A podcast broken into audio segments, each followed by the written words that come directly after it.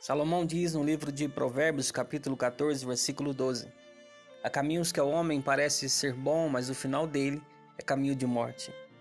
A nossa vida inteira é marcada por escolhas e por decisões. E essas escolhas e decisões, elas nos apontam um caminho.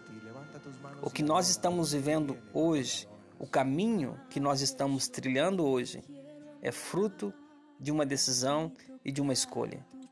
Mas o mesmo Salomão diz no livro de Provérbios, capítulo 22, versículo 6, ele instrui: Ensina a criança o caminho que deve andar, e quando for velho, não se desviará dele.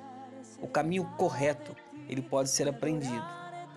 Mas o que nós temos visto hoje, o resultado que nós temos visto hoje, é o ser humano andando por caminhos que com certeza não é caminhos corretos. São caminhos do egoísmo, o homem se tornou uma máquina. O homem não se preocupa mais com o ser humano.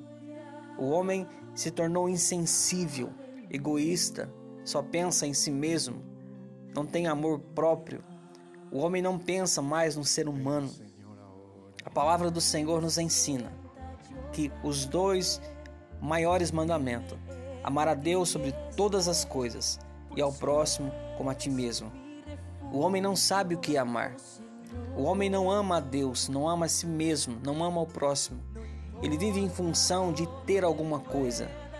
Estamos valorizando muito mais o ter do que o ser. É assim que a humanidade está vivendo. O que ele tem é mais importante do que o que ele é. E a palavra do Senhor nos ensina que nós temos que aprender a andar no caminho correto, no caminho da bênção, no caminho que nós temos que ter a certeza que é o caminho certo.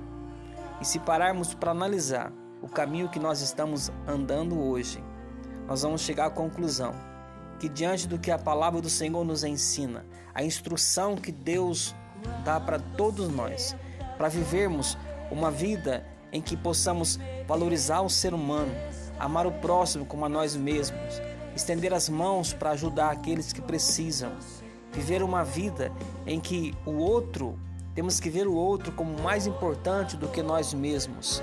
Temos que viver nesse caminho, passar por esse caminho, fazendo a diferença, expressando em nossas atitudes e em nossas palavras o amor de Deus. Nós temos que viver nesse mundo, mesmo que a palavra do Senhor diz que o mundo jaz no maligno. O inimigo tem influenciado pessoas a cometer todo tipo de maldade.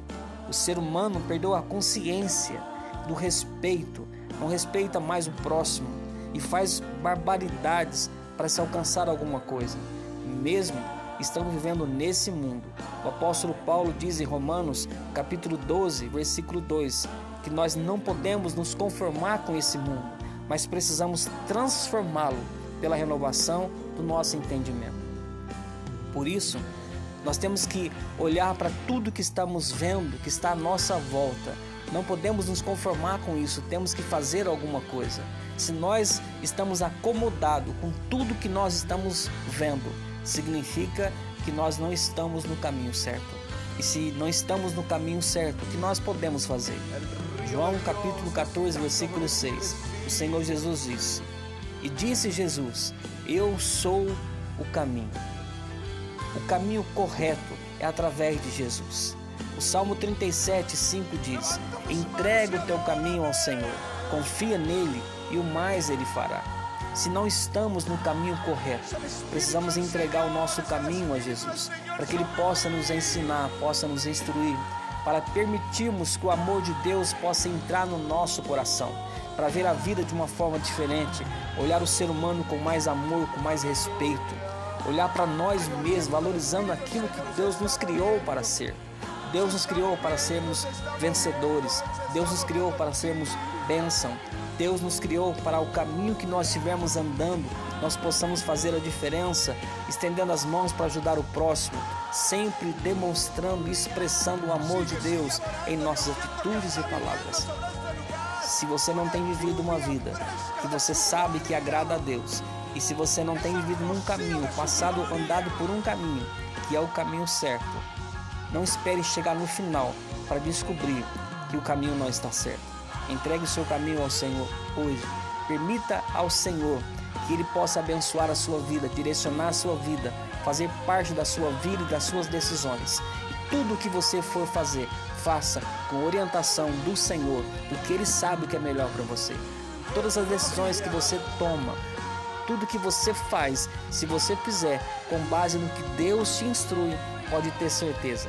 Talvez agora você não entenda as decisões que você possa tomar. Existem instruções que Deus nos dá que nós não entendemos, porque Ele diz que nós temos que abrir mão das nossas vontades, temos que renunciar à nossa vontade para fazer a vontade de Deus. Talvez você não entenda o que Deus quer de você, os caminhos que Deus tem para você, as renúncias que você tem que ter na sua vida para você alcançar a sua vitória. Mas se você obedecer a Deus, a vitória é certa.